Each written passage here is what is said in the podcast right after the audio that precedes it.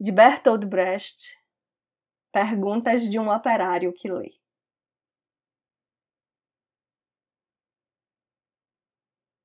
Quem construiu Tebas, a das sete portas?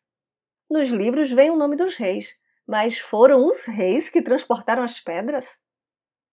Babilônia, tantas vezes destruída, quem outras tantas a reconstruiu? Em que casas da Lima Dourada moravam seus obreiros? No dia em que ficou pronta a muralha da China, para onde foram seus pedreiros?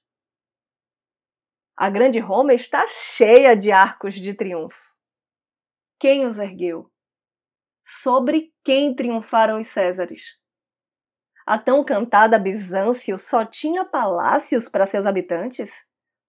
Até a legendária Atlântida, na noite em que o mar engoliu, viu afogados gritar por seus escravos.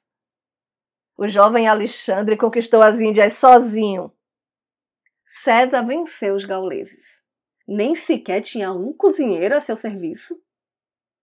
Quando a sua invencível armada se afundou, Felipe de Espanha chorou. E ninguém mais.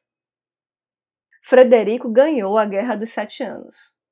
Quem mais a ganhou? Em cada página, uma vitória. Quem cozinhava nos festins? Em cada década, um grande homem. Quem pagava as despesas? Tantas histórias, quantas perguntas.